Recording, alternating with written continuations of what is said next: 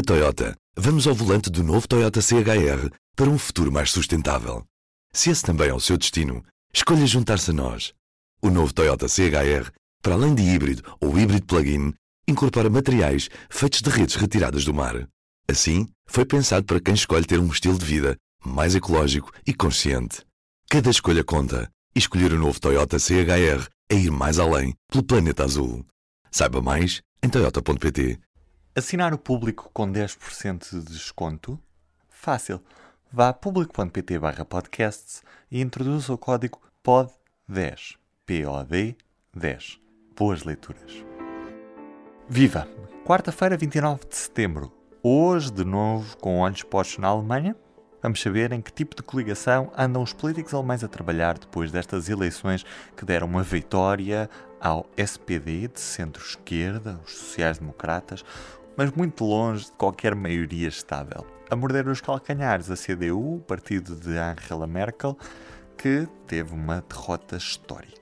Eu sou o Ruben Martins e comigo desde a Alemanha Maria João Guimarães. Viva Maria João. Alô. Deixa-me começar por te perguntar, nós, uh, na última vez que falámos, na noite eleitoral, já antevíamos esta vitória tangencial dos sociais-democratas, do SPD, e essa vitória acabou mesmo por se confirmar e sabemos hoje que temos uma situação em que a governabilidade da Alemanha vai depender de um acordo com pelo menos três partidos.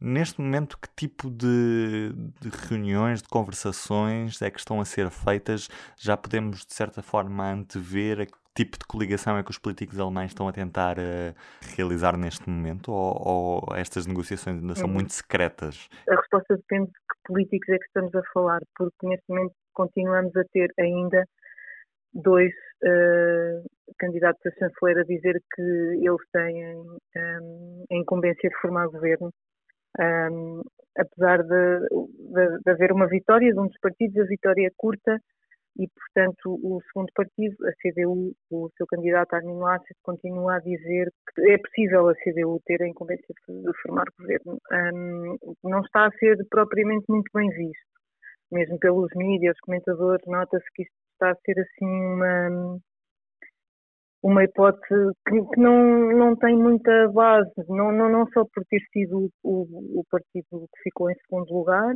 mesmo que, tenha sido por uma margem curta, como os blocos ideológicos que, que poderíamos ver aqui seriam mais SPD e Verdes por um lado, CDU, CSU e Liberais por outro, e aí também há uma clara maioria para o lado do SPD Verdes face a CDU Liberais. Os primeiros aumentaram imenso a sua em relação às eleições anteriores. A CDU diminuiu imenso e está a ver-se abraços com o resultado pior da sua história, perdeu imensos deputados, quer dizer, é um desastre não é comum na história da Alemanha existir eh, aquilo que nós tivemos em Portugal eh, com a geringonça, ou seja, o chanceler parta do partido que ficou em segundo lugar e a, e a maioria seja formada de forma negativa, não. com os, entre aspas, derrotados da eleição. Há precedentes históricos, eh, mas é uma raridade, é uma grande raridade.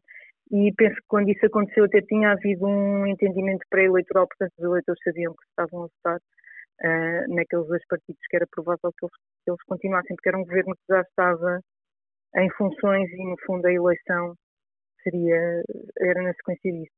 Uh, e, e, e, governos minoritários, então, esquece, não é, um, não é uma possibilidade sequer que os analistas ponham. Sempre que se fala nisso, dizem que seria totalmente impossível na Alemanha, portanto, querem sim uma coligação estável, seja com três partidos destes, será a primeira vez, uh, mas querem, querem que seja estável e, e uh, governos minoritários são vistos como altamente instáveis e, portanto, não, não é sequer pode ser essa hipótese.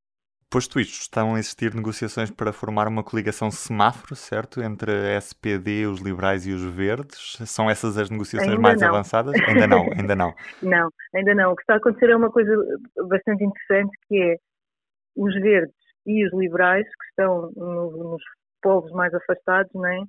Estão a negociar primeiro entre si, com a ideia de depois, eventualmente, poderem perceber melhor qual seria o partido mais adequado para liderar a coligação. O SPD já disse que tudo bem, não vê com maus olhos que eles estejam a ter essas, essas conversações exploratórias, começaram hoje, mas uh, convidaram-nos a rapidamente se reunirem também com, com eles, com o SPD, já que são o partido mais votado e têm pretensões a, a chefiar o governo. Um, portanto, estamos aqui num ponto bastante interessante de. Quer dizer, tudo aponta para, para que a coligação semáforo seja que tem mais hipóteses. Na CDU eu acho que vai ser muito difícil, acho, de continuar com essa pretensão, porque, quer dizer, há, há muitos deputados que não foram eleitos, eh, as, as pessoas no partido estão a começar a dizer que é preciso renovar, vai haver necessariamente aqui algumas lutas internas, não é? Não é possível sair de uma derrota destas como, como se não tivesse acontecido nada. E eu penso que há uma outra voz já a pôr a, a liderança do, do em causa e essas vozes tenderão a, a, ser mais altas. Por outro lado, o líder da CSU, a CSU é o partido gêmeo da CDU na Baviera, uh, o Marco Söder, veio hoje dizer, dar os parabéns a Scholz dizer que ele é quem tem as maiores hipóteses neste momento de ser chanceler e dizer que um partido que ficou em segundo lugar não tem não tem o direito de, de dizer agora que quer já formar governo. Deveria ficar, no fundo, quase como segunda hipótese, se as, as conversações entre, entre o SPD, Verde e Liberais não resultassem, então sim, poderia ser a, a CDU a assumir uh, a tentativa de fazer um governo, mas, mas não agora, e há muitas pessoas a começarem a, a sublinhar esse ponto. Uhum. Quem olha para a política alemã assim que de paraquedas sabe que na última legislatura havia um acordo de coligação de bloco central entre a CDU e uhum. o SPD. Por que é que esse acordo não se repete agora, sendo o SPD o partido mais forte? A grande coligação é suposto ser uma exceção na política alemã. Curiosamente, tinha havido uma vez antes de, de chanceler Angela Merkel. No primeiro mandato de Merkel foi uma exceção também, porque na altura a CDU ganhou com um ponto percentual de diferença em relação ao SPD e a segunda, a segunda coligação dela foi depois com os liberais, porque era um parceiro de coligação mais próximo ideologicamente, supostamente, porque a Merkel levou o partido muito para o centro e, portanto, foi fácil também para, para a CDU adotar muitas políticas sociais-democratas. Um, a segunda coligação com o SPD seguiu-se a este fracasso do governo com os liberais. Os liberais nem sequer conseguiram entrar no Parlamento a seguir a terem governado com, com a Merkel e por isso é, é, foi mais uma vez uma solução de recursos. E esta última coligação foi também, mais uma vez, uma solução de recursos, porque houve negociações para a chamada coligação Jamaica, não é? as cores dos partidos são da bandeira da Jamaica, eh, que seria CDU, Verdes e Liberais, que é a segunda hipótese não é, que estaria em cima da mesa agora, eh, a alternativa à coligação Tomás. E, e estas, estas negociações falharam com a retirada dos liberais. E como a AFD, o Partido Nacionalista, tinha entrado pela primeira vez no Parlamento, não havia mais nenhuma hipótese de coligação e, portanto, foi a grande coligação outra vez um, a única saída. E na altura o SPD, que tinha prometido que não, não faria governo outra vez, uh, foi, foi empurrado para, para esta grande coligação e ficou ali numa grande angústia interna com imensos debates com, com uma divisão horrível e, enfim, o referendo ganha assim. Uh, já, quer dizer, demorou meses o processo e, e desgastou muito o partido. Agora, é interessante dizer que podia ser uma grande coligação com o SPD a liderar, porque isso nunca aconteceu. As grandes coligações foram até agora sempre lideradas pela CDU. Há outra questão que é, ao ter, ao ter estas grandes coligações, fazer políticas centristas, hum, há quem argumente que isto favorece os não extremos. Não é bom para a democracia. Exato. Não é bom para a democracia, favorece os extremos, porque depois as discussões entre políticas mais de esquerda, mais de direita, começam a ser feitas fora da grande coligação, não é? E, e, portanto que não é.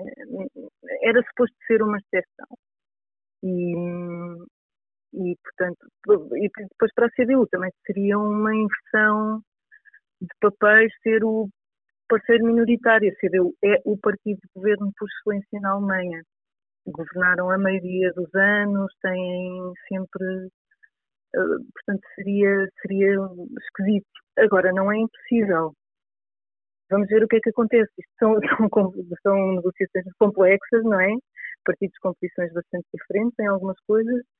Há pessoas muito otimistas a dizer que há perfeitamente espaço para negociarem. Um, vamos ver, é, é, tudo isto é terra incógnita ainda, não é? Portanto, Acho que ainda vamos ter de falar muito nos próximos tempos também para, para perceber o estado deste, deste andamento das negociações, porque certamente se vão prolongar ao longo de semanas, não mesmo meses. Vamos ver, Maria João. Sim, mesmo. Está-se a apontar o Natal como assim a meta. Como a meta. Otimista, diria eu, não é? Portanto, sim, vamos, vamos, vamos de certeza perceber para onde, se as coisas estão mais bem encaminhadas uhum. ou menos, ou ou pelo menos que partidos é que estão a negociar formalmente isso, entretanto, deve se tornar claro e, e espera-se que seja de facto SPD, Verdes e Liberais, mas vamos ver. Maria João, olha, um beijinho e obrigado mais uma vez. Obrigada, Rubén, um beijinho, bom trabalho. E outros destaques deste dia na edição impressa. Nesta quarta-feira continuamos atentos aos desenvolvimentos pós-autárquicas, como o regresso do pacismo entrou por Lisboa e também a demissão da deputada do CDS Ana Rita Bessa. Para ler mais, claro, é comprar a edição impressa desta quarta-feira ou passar por público.pt. Eu sou o Ruben Martins, tenham um bom dia e até amanhã. O público fica no ouvido. Na Toyota, vamos ao volante do novo Toyota CHR para um futuro mais sustentável. Se esse também é o seu destino, escolha juntar-se a nós. O novo Toyota CHR, para além de híbrido ou híbrido plug-in, incorpora materiais feitos de redes retiradas do mar. Assim, foi pensado para quem escolhe ter um estilo de vida mais ecológico e consciente. Cada escolha conta e escolher o novo Toyota CHR é ir mais além pelo planeta azul. Saiba mais em toyota.pt